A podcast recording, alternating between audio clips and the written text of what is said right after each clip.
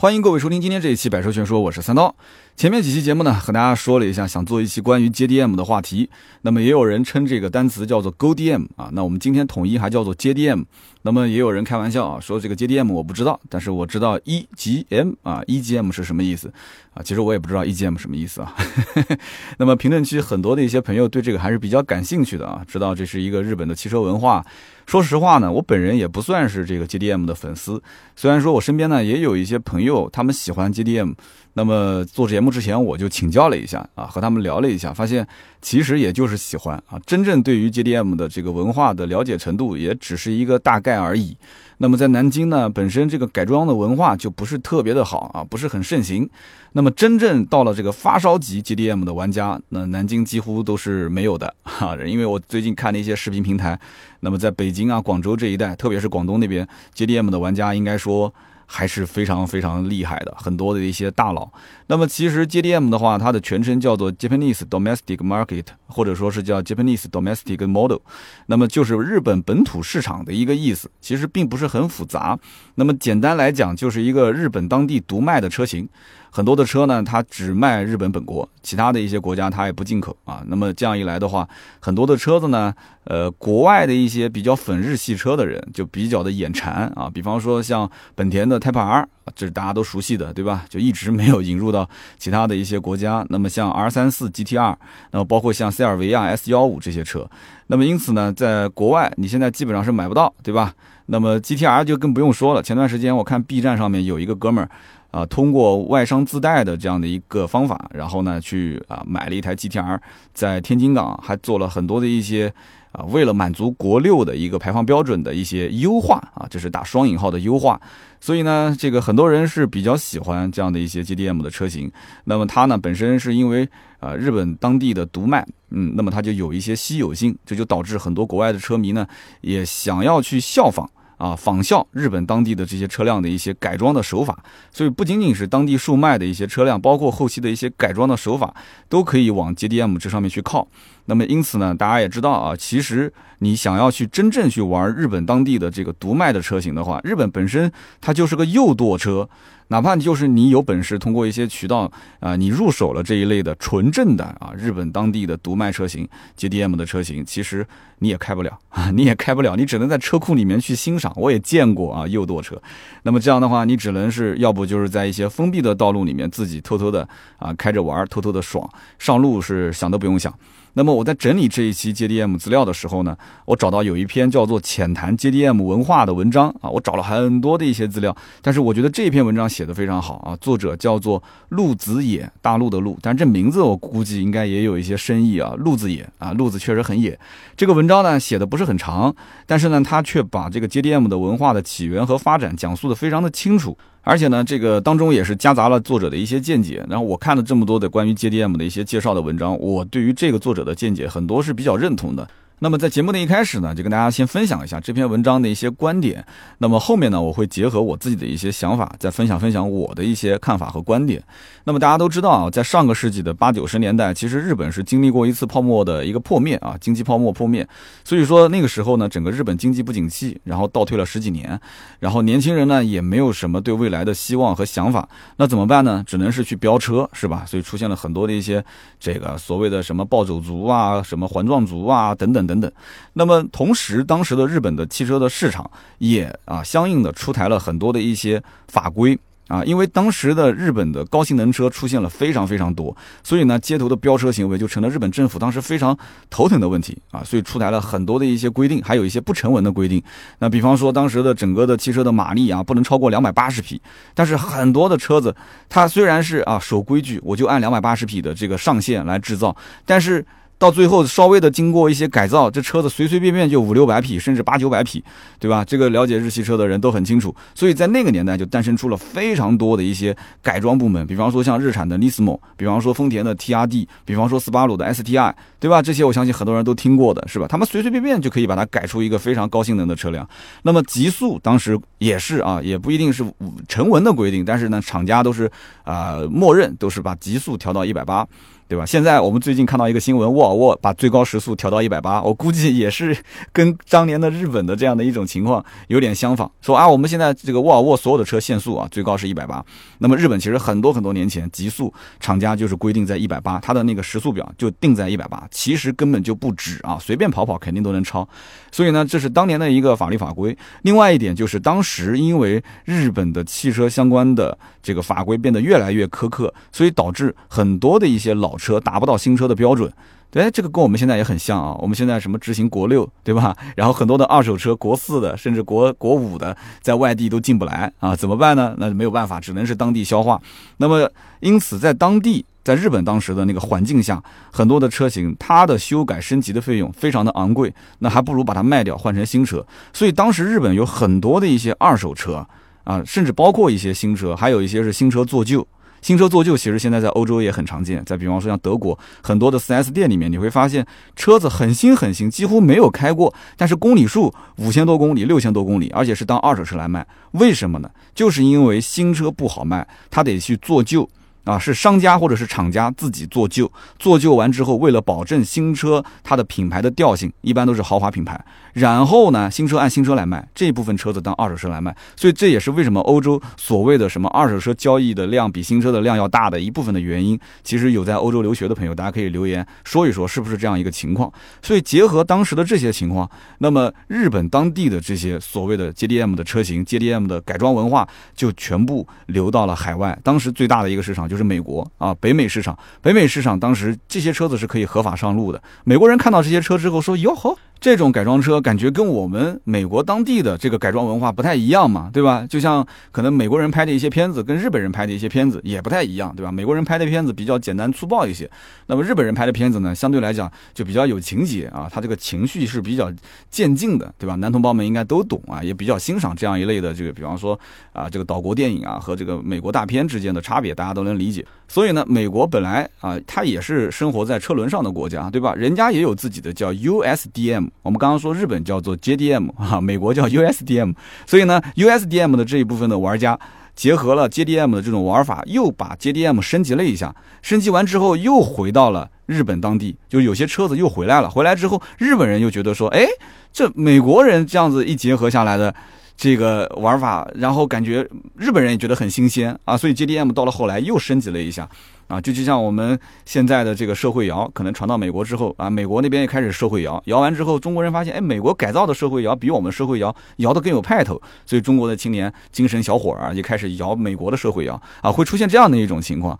所以说，日本本身就是一个城市比较密集，然后当地人也比较爱车，甚至也比较懂车的这样的一个啊地方，所以呢，绝大部分的出口车辆呢，车况应该说是非常不错的，公里数也是比较的少啊，就日本本身也比较小，他想怎么开。它也开不了多少公里数，对吧？再开就开到海里面去了。所以说，他们当时那些二手车呢，价格比较便宜，而且日系车本身呢，也相对来讲可靠性更好一些，而且这个燃油经济性也不错，对吧？你像美国人开的车子都是大油老虎，对不对？那看到日本车，哎呀，这么省油，感觉这个就像不要钱一样的啊。那么日本本地就是本国，其实也有很多的一些车子，就是走性能路线，像比方说 GTR，比方说丰田的两千 GT，像本田的 S 八百 M 这些车，这些车。性能非常强劲，然后美国当时也会有很多人看到了这些车，但是这些车不出口啊，它不到美国去售卖，所以呢，这个就是吃不到的就更香嘛，对吧？就是得不到的总是在骚动，对吧？啊，这个被宠爱的就有恃无恐。那么美国的这些 USDM 的车迷呢，他们就会觉得说，嗯，啊，这些日本的这个本地产的、本地销售的这些车肯定是更香的，所以在这些车迷当中就会有了非常不错的群众基础啊，他们就希望把。这个所谓的在啊，针对美国市场的日本车，能不能尽量还原成日本当地的这些原汁原味的当地售卖的 JDM 车型？所以他们会花很多的钱去买很多的一些日本原装进口的配件，尽量去还原它。所以这也是 JDM 的一种文化啊。所以慢慢的，这个原装日本车在海外就开始流行了。那么不仅仅是我们刚刚讲的美国，包括像澳洲，甚至包括像欧洲、像英国，到现在为止其实也有很多玩 JDM 的这些玩家。那么与此同同时。日本本身也是一个非常厉害的动漫的一个国家，对吧？那我们知道的啊，像什么头文字 D 啊，像湾岸啊，像 Option 改装杂志啊等等，很多的一些啊关于赛车、关于漂移这些文化的产品就开始引入到了国外，所以大家就开始渐渐的对日本本土的这些汽车文化产生了非常浓厚的兴趣。但是呢，此时此刻其实越来越多的日本汽车厂已经在海外开始建厂了。那么当地就是海外当地生产的这些日本汽车，已经逐渐的成为了其他的一些国家的主流产品，对吧？你比方说美国市场当时被日本汽车挤压的结果，就是很多的工人都失业了嘛，对不对？所以说在海外的市场就会出现一种情况，就是 Made in Japan，就是日本产，它总会和其他市场的产品有一些差异。那么有些人的心目当中就把 OEM American，就是在美国产的和 OEM Japan。这个就形成了他们追求的一种风格，他们想要那种原汁原味的啊，最初的那一种 JDM 的这样的一种感觉，所以呢，他们就会去进行改装。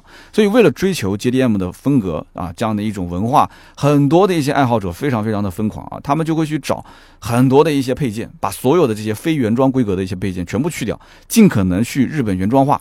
那么从发动机到轮毂到转向灯到牌照框都要去改。我曾经在网上看到啊，就比方说同样一款车，美国跟日本其实造型都是一样的，但是哎，日本产的车子的它的侧面有一个小方灯，那么美国的 JDM 的车迷就一定要去找到这个小方灯，然后在同样的这个位置去贴上去。其实那个灯根本就没有什么意义，它一定要把它贴上去，也要 做出那个效果。所以说现在来看的话啊，就是。JDM 这个只是一种文化，很多人其实对于他来讲是一种精神上的追求，啊，他也可以理解成就是你只要是入了 JDM 的这样的一个文化圈，你基本上已经是进入到汽车的改装圈了，是吧？你要去追寻 JDM 车型生产的零部件，对不对？你要找原汁原味的感觉。那么对于日本本国的人来说，啊，你要是问他们，他们其实没有一个非常清晰的 JDM 的一个定义。那么这些文化呢？我觉得啊，漂洋过海到了其他的国家，呃，才会产生出那种异域风情、摇摆至上啊这样的一个就是痴迷。但是在日本本国，可能很多人觉得说，这不就是我们自己国家售卖的车，然后自己国家的一些这个改装爱好者改装的一些风格，仅此而已嘛。所以呢，这 JDM 三个字母其实覆盖了很多的一些东西啊。那么一开始呢，很多人认为 JDM 的风格就是少即是多，它会用比较少的改装件，达到一个比较完美的效果啊，一套简单的包围。四支比较干净的轮圈，那么也不需要加很夸张的一些什么大尾翼的装饰，不要那种花里胡哨的一些车贴，可以达到一个比较纯粹的效果。那么你要是这样子讲的话，那其实 stock 风格就是原厂风格，那不就 OK 了吗？所以说改装的最高境界就是不改啊，就是心中有改，但是车不改，这种感觉啊，就我现在基本上也到了这个境界了啊，车不改，但心中有改的这种境界。那么。这个怎么说呢？就是你要如果说，那其实日本也诞生过像暴走族，对吧？暴走族那那个四个排气，或者是更夸张的排气，直接是朝天啊，它是直接朝天的。那么前面的这个前铲也是铲着地，对吧？然后整个的油能管线也是外露的，那这都很夸张。那这种其实相当于是日本本土 JDM 改装的一种叛逆文化。啊，其实这个在 JDM 当中也算是非主流啊，不能把它当成说是啊，这就是 JDM，那只是其中一个分类。一会儿我们要再继续说啊，包括还有像漂移风格，漂移风格，你想拖着一个哇拖地的大包围，然后非常夸张的一个套件，非原厂规格的这种轮圈，但是它也算是 JDM 当中的一个风格呃之一啊，它是各种各样的不同的类型，百花齐放。那么日本早年其实也有规定，就是说你只有家里面有停车位，我才能允许你去买车。所以呢，当时日本经济本身也不太行了嘛，所以很多家庭也不可能说能供养得起很多的停车位。那么因此呢，他们就需要有一台车，既能兼顾家用，那么又可以啊让自己能玩得起来。所以从那个时候开始啊，日本国内的很多的车厂，他们的性能车开始井喷。为什么呢？因为有市场啊，对不对？有市场有消费嘛，所以呢，才有了我们后面看到的那些经典车型啊，比方说像 Type R 啊，比方说像 EVO 啊，比方说像 Scania 呀，比方说像 CRV 啊等等，反正每一款车呢都非常非常的经典啊。我刚刚提到这些名字，那日系车迷肯定是耳熟能详的嘛，对吧？我相信啊，在我们的听友当中，很多人是看过《速度与激情》，是吧？男同胞肯定特别喜欢看。那么有些女听友应该也看过啊，陪着男朋友看过《速度与激情》里面第一部到第三部，其实用了大量的日本性能车，对吧？比方说《速度与激情》的第一部一开场，保罗当时开的那台绿色的日食跑车，对吧？大家还有印象吗？然后后来啊，他还开了一辆丰田的橙色的 Supra。对不对？牛魔王。那么电影里面，保罗当时拿回来那台 Supra 的时候，当时呢有一句台词，不知道大家还记得啊？就是啊，当时哥们儿非常惊讶，说哦，Supra Two JZ very nice。Two JZ 是什么呢？就是这个牛魔王的引擎的代号啊，叫 Two JZ 啊，这也是一个神机啊。那么这足以证明当时整个的日系的性能车在老美的眼中它的影响力。然后呢，就是《速度与激情三：东京漂移》，这也是我最喜欢看的一部啊，《东京漂移》这部片子，我相信啊，你要如果不了解 JDM 的文化，你可以去看一看，它可以作为你 JDM 文化的一个启蒙啊。整部电影里面。随处可见日本的街头文化、改装车文化。那么这里面有一个人叫汉，那大家还记得吗？有个 Han，，他应该是个韩裔吧，我记得。那么他当时呢开的是一辆 RX 七啊转子发动机。那么这台车其实就是出自日本知名的改装厂叫 welside 啊这一家公司改装的车辆。welside 其实呢是 JDM 车系里面的改装方面非常有名的一家公司，有非常多经典的 JDM 的改装案例啊都是出自于这个叫 welside 那么除了 welside 呢，还有像 R 一宇工。那么这家公司呢，我相信日系的改装车迷肯定都了解啊，它对于日系的这种引擎的改装，绝对是当地啊大神级的这样的一个改装厂。那么 JDM 整个在全球能掀起风浪，啊，能延续这么多年，其实跟这些改装店、改装厂这些大神，我觉得有非常大的关系啊。所以日本的性能车，其实在现在来看的话，已经好像不太吃香了嘛，对吧？现在德系的性能，对吧？大家都懂的，但是你得有钱才能去玩啊。那么日系的性能车，或者说日系的改装文化。相对来讲还是比较接地气，在很多人的眼中，它其实是一个平民改装文化啊，还是有不少人去去拥护这样的一个 JDM 的文化的。那么。JDM 其实最有魅力的地方就是一台车，它虽然说不一定很完美，但是呢，它相对来讲可能维修比较便宜啊，那转子发动机除外啊。那么改装件也是多种多样，平民呢、老百姓呢，他都能负担得起啊。你可以用你的心血去让这个车一点一点的变得更加的完美，至少是你心目中的那种样子，对吧？在动力啊、操控上都可以维持一个平衡。那么你可以开着它上街买菜，你也可以开着它去跑山。所以说，如果说你要是接触到 JDM 的文化，你会发现你跟车之间有了很多的一些互动，对吧？那么你呢，相当于把车子当成是你的爱人啊，你经常看不到他，你也会想他，你经常跟他在一起接触，对吧？改装，你把手伸到他的车子里面，对吧？他也会让你啊有一些兴奋的感觉。所以说，你不一定追求的是速度啊，要的是什么呢？你要坚持啊，坚持去爱他，跟他保持一种。就是人与车之间非常完美的这种关系，所以这就是很多人追求的一种 JDM 的精神啊。所以呢，我刚刚在讲这篇文章的时候，其实也加了很多的一些我自己的话在里面啊。那么我之前的节目当中，大家如果仔细听的话，应该有一期我们讲到过啊，就是我身边有一个朋友，当时呢是用一台 GK5，就是飞度嘛，去改装了十几万，可以说是好改。那么它所有的改装件呢，用的都是像 Spoon 啊、Cusco 啊、HKS 啊这些日本本土的改装件。他甚至还请来了 Jas Racing 的日本的技师啊，飞到上海包机票、包酒店。当然不是他一个人啊，是很多的这个啊 GK5 的车主在一起，请了这么一个 Jas Racing 的这样的一个日本技师飞到上海来刷程序。那么当然了，这一台爆改的 GK5 车主平时也不会拿来去买菜带孩子，它主要就是停在这个改装店，然后呢，老板是代为保管，偶尔。他会就是小范围的聚集在一起，然后到赛道里面，大家一起来赛道竞技。所以说白了，这是车主自己的一个精神图腾啊，他是为了追求 JDM 文化的一个纯粹性，包括去赛道里面去体验它的那种极致的这样这种驾控的体验。所以你你不能是用钱去衡量它啊，它其实要的是一种感觉。那么我个人认为，为什么现在越来越多的人开始了解并且喜欢这个 JDM 的文化呢？其实跟我们现在的大环境有很大的关系啊。我之前听过一句俗话啊，叫做“乱世黄金，盛世古董”。我们可以看看周围是不是很多人在玩什么珠子啊，玩手串啊，对吧？只要是经济繁荣到了一定的程度啊，老百姓在吃饱喝足之后，他们呢就会注意这些啊，没有什么实际的使用价值，但是呢有那么一丢丢的投资价值的这些玩意儿。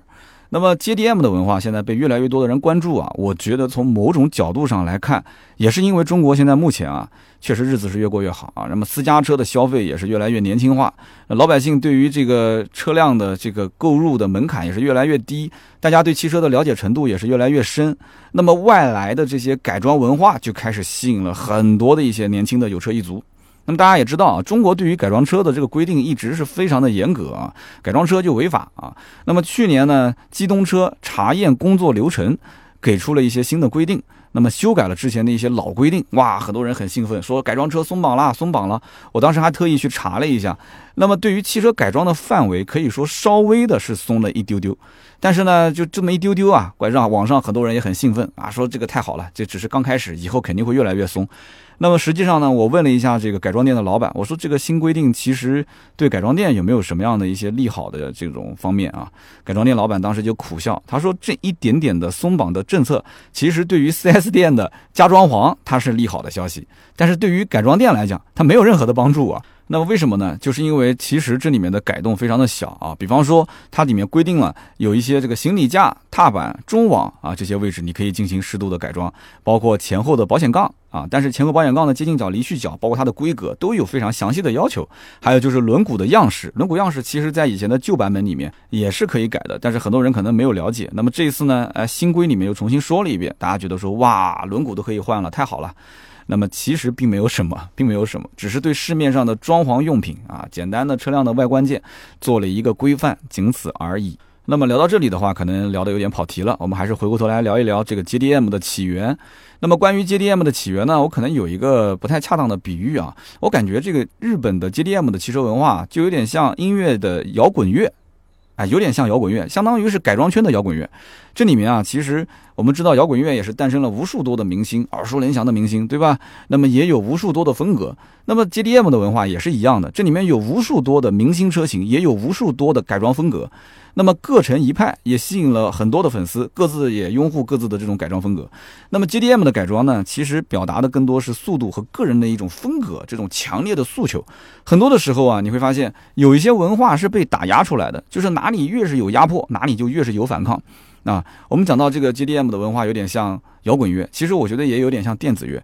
因为我自己平时比较喜欢听音乐啊，我以前有一次无意之间，我看到了一篇文章，是介绍这个电子音乐的。前段时间好像有一个电子音乐的大神级的这个这个这个前辈啊去世了，当时也是在电台里面很多人也在讲啊，讲这个人的一些历史和背景，说这个电子乐的起源是在德国，是德国的古典音乐，然后在这个基础上诞生的电子音乐。当时听了我吓一跳，我说这古典音乐那么正统。对吧？然后德国古典音乐，它怎么可能会延伸到这个电子音乐呢？后来我就查了很多的一些资料，发现，哎，果然在电子乐当中啊，电音啊，其实这里面有很多大神都是德国的这个大神，哇，其实我觉得真的我无法想象，就是那些。异域风情、摇摆至上的这种摇头电音，它竟然是起源于正统的古典音乐。但是其实就是因为当时很多的年轻人觉得说古典乐太压抑了啊，听的没有意思，他们想要去玩点新鲜的东西，所以很多的电子乐的大师都是德国的音乐人，这确实是事实。那么 JDM 的改装文化。似乎好像也是这样，就是它和日本这个国家给我们的印象，日本人给我们的印象也是大相径庭，对不对？我们大多数人了解的日本人是什么？哇，对吧？踢一场足球赛走了之后，地上一片纸屑都没有，然后所有的人在那边排队啊，把那个饮这个叫什么饮料瓶子上面的纸拆下来，盖子拆下来，然后分类啊，垃圾分类，对不对？然后日本人应该是那种就是遵守各种规定、按部就班的这种上班族。对不对？日本造的汽车，我们更多的是喜欢什么？喜欢它的皮实耐用、普普通通，对吧？不要去烦我，哎。那么不，我们不要求它有太多的性能啊，或者说有太多的一些很浮夸的一些设计，对吧？没有那么高的要求，哎。但是就在这个岛国上，这个 JDM 的文化它就诞生了，它就是这么诞生了。那它肯定是有有原因的嘛，它肯定是有背景的嘛。那么后来漂洋过海又去了美国，我们刚刚也说了，在美国又非常的受欢迎，对吧？结合了美国的 USDM 的这个本地的文化。改装文化，然后又回到了日本，日本人又开始玩自己的 JDM。那么 JDM 这个东西，它到底是怎么诞生的呢？我觉得这个故事真的非常非常有意思啊！JDM 其实是在日本的泡沫经济时代诞生的。我们刚刚前面讲了，泡沫经济时代，一九八零年代的后期到九十年代的初期，大概四年多啊，四年零三个月。详细来讲，就是一九八六年的十二月到一九九一年的二月。那么在这一段时间，整个的日本经济出现了一个大倒退，那么进入到了一个叫平成大萧条。平成可能很多人不了解，其实说实话，我对日本的这些也是刚学的，现学现卖的知识。平成是日本第一百二十五代天皇明仁的年号啊，它的使用时间是一九八九年一月八号到二零一九年四月三十号，这很长的一个周期啊。那么平成时期也是出了非常多的一些经典车型啊，比方说日本有 K Car。K Car 这个呢，改期我们也可以再聊一聊。从一九四九年当时的整个的日本二战结束之后，那么资源非常的匮乏，所以造车的时候只能是用非常非常有限的资源去造车，所以就。厂就厂家啊，或国家也是给了非常严苛的规定，车子的大小、排量啊各方面。所以 K Car 后来到了九十年代也是稍微放宽了一些啊，就是规格啊、排量都放宽了一些。那么 K Car 当年是有市场、有资源、有想法、有竞争啊，然后就是环境非常好，可能就跟我们现在的新能源车差不多。所以因此当时的 K Car 就和跑车的概念结合在了一起。哎，我们现在新能源很多也是跟跑车结合，所以当时就有了平成 A B C。那么什么叫做平成 A B C 呢？有人讲我知道德系 B B A，但我不知道平成 A B C。平成 A B C 指的是三款车啊，一个是马自达的 A Z One，一个是本田的 Beat，还有一个是铃木的 Cappuccino 啊，这三款车。这三款车啊，在当年名气非常的大啊，还有另外的称号，比方说叫什么平成三杰啊，或者是叫平成三剑客，哎，那么这几个车呢，我相信如果了解的人也都知道，比方说像马自达的 A Z One 啊，长得就像个法拉利一样的啊前脸，然后两边呢还是一个像欧翼门一样的向上开启，前大灯长得又像保时捷，反正怎么看这车就是把很多的一些跑车元素加在里面啊。但是呢，这个车呢，它其实就是一辆 K Car，是一辆非常非常小的小车。那么本田的这个 Beat 呢，也是一个 K Car 啊，它可能很多人没听过。但是后来的 S 六六零，我估计很多人都听过，而且我个人也是特别喜欢这个车。但是想都不用想啊，基本上是不可能引入到我们这里来卖的。那么这个铃木的 Cappuccino 呢，我估计那就更冷了，很多人可能没听过。但是如果看过《头文字 D》啊，应该对这个车有印象。那么当时跟这个藤原拓海开的 A 一八六两个人去飙车的时候啊，有人讲说，如果不是因为藤原拓海是男主角光环啊照在身上的话，那么基本上这一台铃木的 Cappuccino 肯定是完胜。所以你想一想啊，当时在整个的平成年间啊，小车有这个平成 A B C 啊，还有另外两个称号叫平成三杰，或者是叫平成三剑客。那么在大车在跑车当中呢，它也有叫跑车四大天王，也是平成年间出现的啊。跑车四大天王，比方说自吸之王本田 N S X 啊，不败帝王日产的 G T R，还有直线霸王啊丰田的 Supra 流魔王。那么转子之王马自达 R X 七啊，反正日本人就喜欢搞这些玄玄乎乎的一些代号啊。当然这个可能也是我们中国人。自己取的，日本人说我不背这个锅。那么这些呢，都是经济泡沫啊，日本的整个的泡沫前后诞生的一些性能车啊，性能王者，也可以说是日系车企的一个巅峰之作。但是呢，了解当时日本的经济环境的人都知道啊，这个泡沫是说来就来，就是一夜之间，你可能前一天还是 CEO，你第二天你失业了啊，你只能出去搬砖。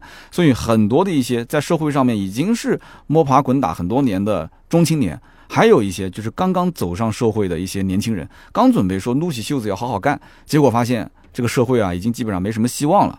所以他们这些人收入水平倒退，消费紧缩，到处都是失业青年，没事可做了，也没地方宣泄自己的情绪了，那怎么办呢？所以慢慢的他们就形成了到街头去飙车啊，有了这样的一种行为。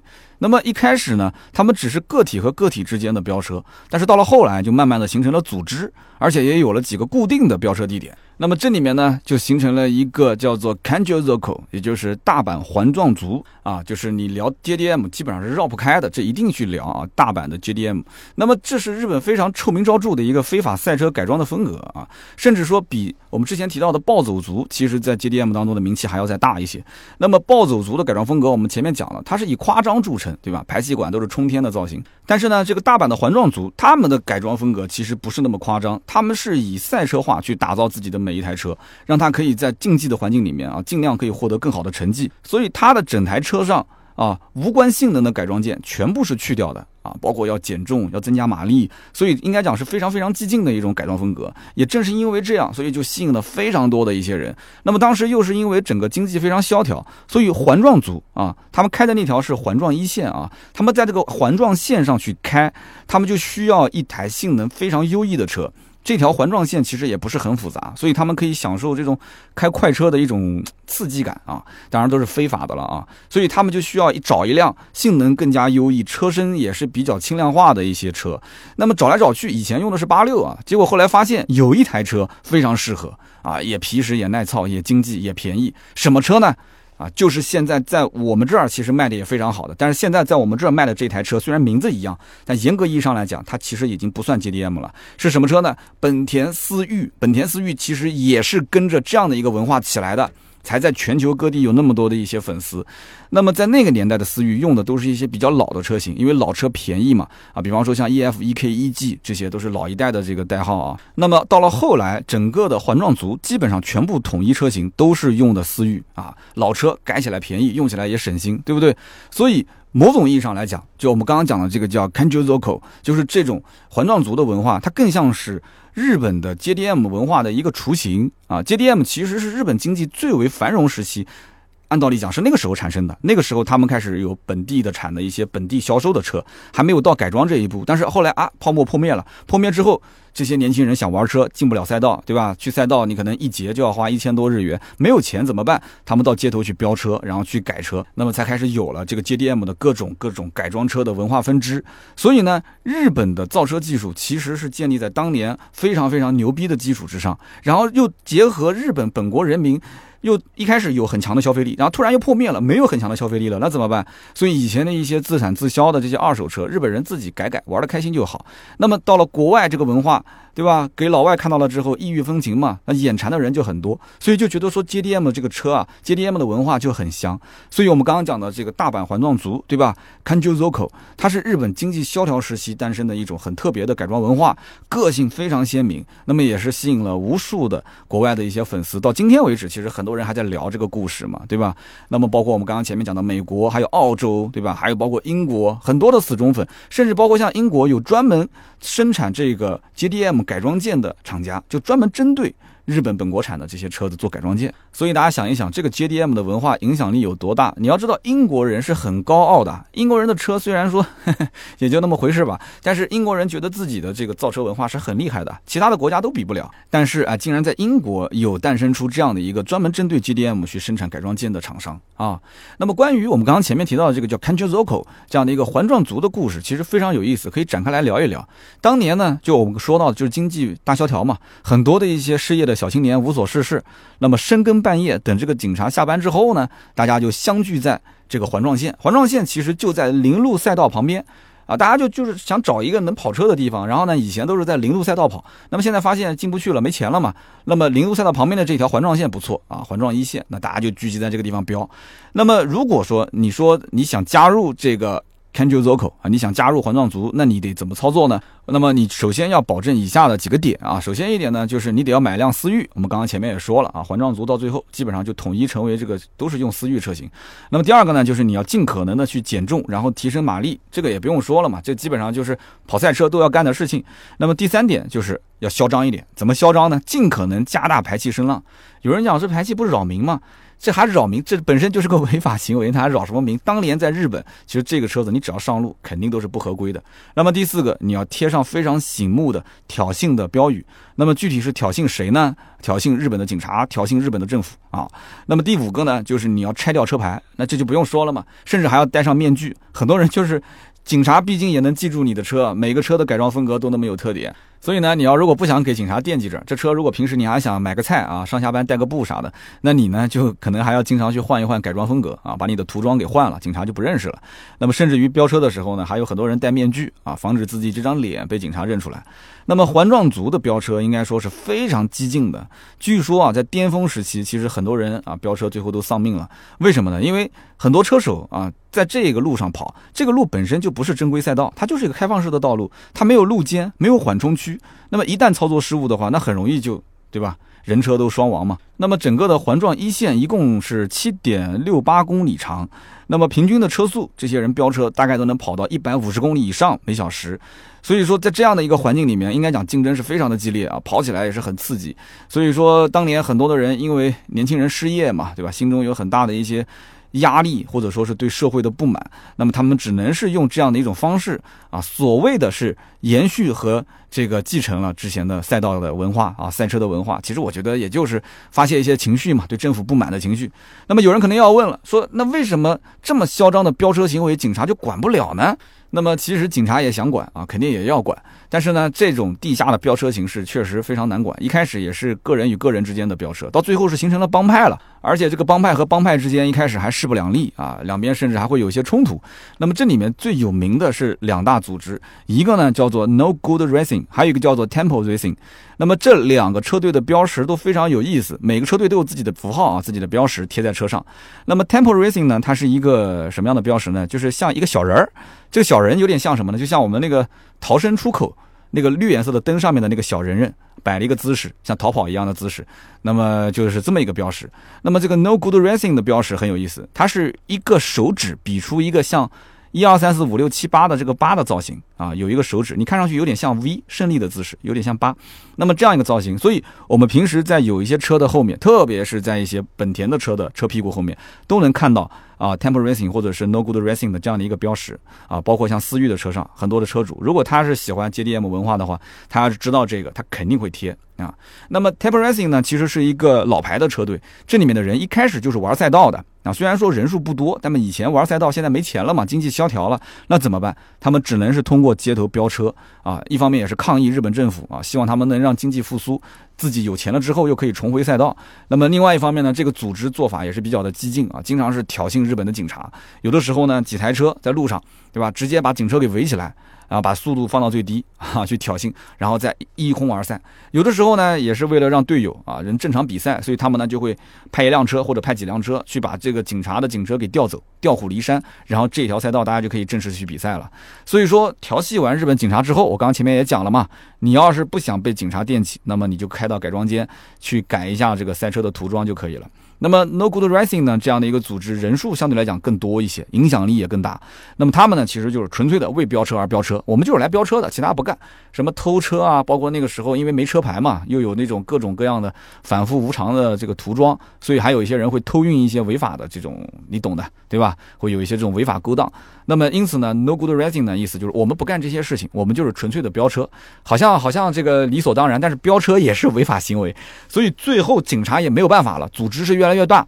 那你得跑，我得抓，你说是不是？所以后来日本的警察就大量的购入性能车啊，比方说三菱的 EVO 啊，日产的 GTR，本田的 NSX，斯巴鲁的 STR 一包，还有就是丰田的牛魔王啊，Supra，是不是特别想回到那个年代去日本当警察是吧？开的都是性能车，而且不仅仅是性能车，这些车拿回来之后还要再进行改装啊。那么改装完之后，就是为了去对付这些环状线一族。但是到了后来啊，其实日本的经济啊渐渐的好转了，你也不用去抓了这些帮。派之间呢也没什么争斗了，大家见到面也变得和和气气，开始跑友谊赛了。再到后来，这些飙车少年都变成了这个啊飙车中年了，都不飙了嘛，对吧？在家里面玩模拟器了，所以呢，这个飙车文化也就逐渐的消失了。那么现在的大阪的环状线已经成为了啊这些叫 Kanjo Zoko 这些车迷们、这些文化的追随者们他们的一个聚集地。啊，就俗称叫做网红打卡点啊，在那个牌子下面拍张照片，哎，我来了这个地方啊。那么其实呢，街头改装文化的盛行啊，其实能说明这个地方的年轻人是很有活力的。其实我始终认为，改装不应该是被限制，而是应该被引导。街头飙车呢，肯定是违法的，是吧？你真的想玩赛车，你可以下赛道。不过呢，我个人也觉得啊，随着我们现在的整个的经济发展，也是一步一步的越来越好。那么汽车文化也是变得越来越成熟。那么大城市里面很多的人，他是有这个能力去玩汽车的相关的一些啊，不管是改装也好，还是下赛道也好。那么同时，很多人也希望自己的这一辆私家车。也可以享受这种玩车的一些体验，改装的一些体验。那么大城市里面很多的人，虽然表面光鲜啊，其实压力都很大。那么不管是在公司还是在家里面，车位也很紧张。所以他们当去换车的时候，特别是私家车，经历了一次、两次、三次的更新换代之后，很多的一些消费者已经萌生出了一种新的想法，就是我不是在档次品牌上是越换越好，而是我希望这台车不仅仅是我的一辆代步工具，它也是我的一个。可以体现我的品味，或者说是能成为我的一个非常个性化的玩具，所以这就对于汽车厂商提出了更高的一些要求，对不对？那么可能有人要说了，哎，那我们中国有没有 CDM 啊？我们中国的这个改装文化，呃，其实我不想说这个汽配城风格是咱们的 CDM，但是你想想看啊，这里面有几个前提，我们刚刚讲到了，日本是因为它本身制造汽车的能力已经非常强了，那么我们现在目前的国产车，你能看到像 K 二零 A。啊，像 Two JZ 像这种非常非常厉害的神机嘛，K 二零 A 这样的红头神机，你能看到吗？看不到，对吧？那么你也看不到战无不胜的赛道的这种王者车型，没有啊，没见过。那么在国产车，呃，不是很争气的这么一个背景之下啊，国产车就是要捞钱嘛，对吧？那么我相信各方面的一些规定啊，它也是不会提倡年轻人去玩改装车的。所以你想想看，你年轻人如果玩改装车的话，那其实是打压了我们中国自己的这些啊本地产的一些车辆，是不是？只有你像我们现在看到了有一些品牌，我就不说了，妈一会儿又说怕这期节目最后是广告。有些品牌它现在也是开始去改造自己的赛车，然后去参加各种比赛、国际性的赛事，那么也打造一些所谓的性能车，就是这个方向是对的。但是你会发现，它很多的一些技术目前还是用的是国外的。我们能不能有自己的一些技术，对吧？我们打造这些啊所谓的像什么红头神机，打造自己的一些战无不胜的什么这个之王那个之王的一些赛车，能够在很多的国际性的赛事里面拿到非常好的成绩。那么我相信，在这种前提条件下，慢慢慢慢的，我们也会有自己的 CDM，对吧？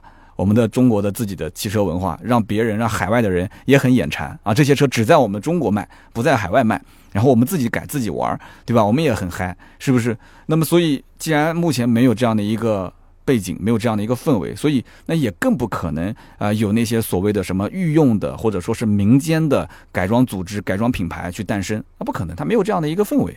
所以说，等到以后要是一旦啊这相关的一些政策放开了一丢丢，或者说完全放开的话，那可以说整个的目前就中国的制造水平。对吧？中国制造二零二五，就中国的这种制造水平，你告诉我哪个改装件造不出来？你想造哪个造不出来？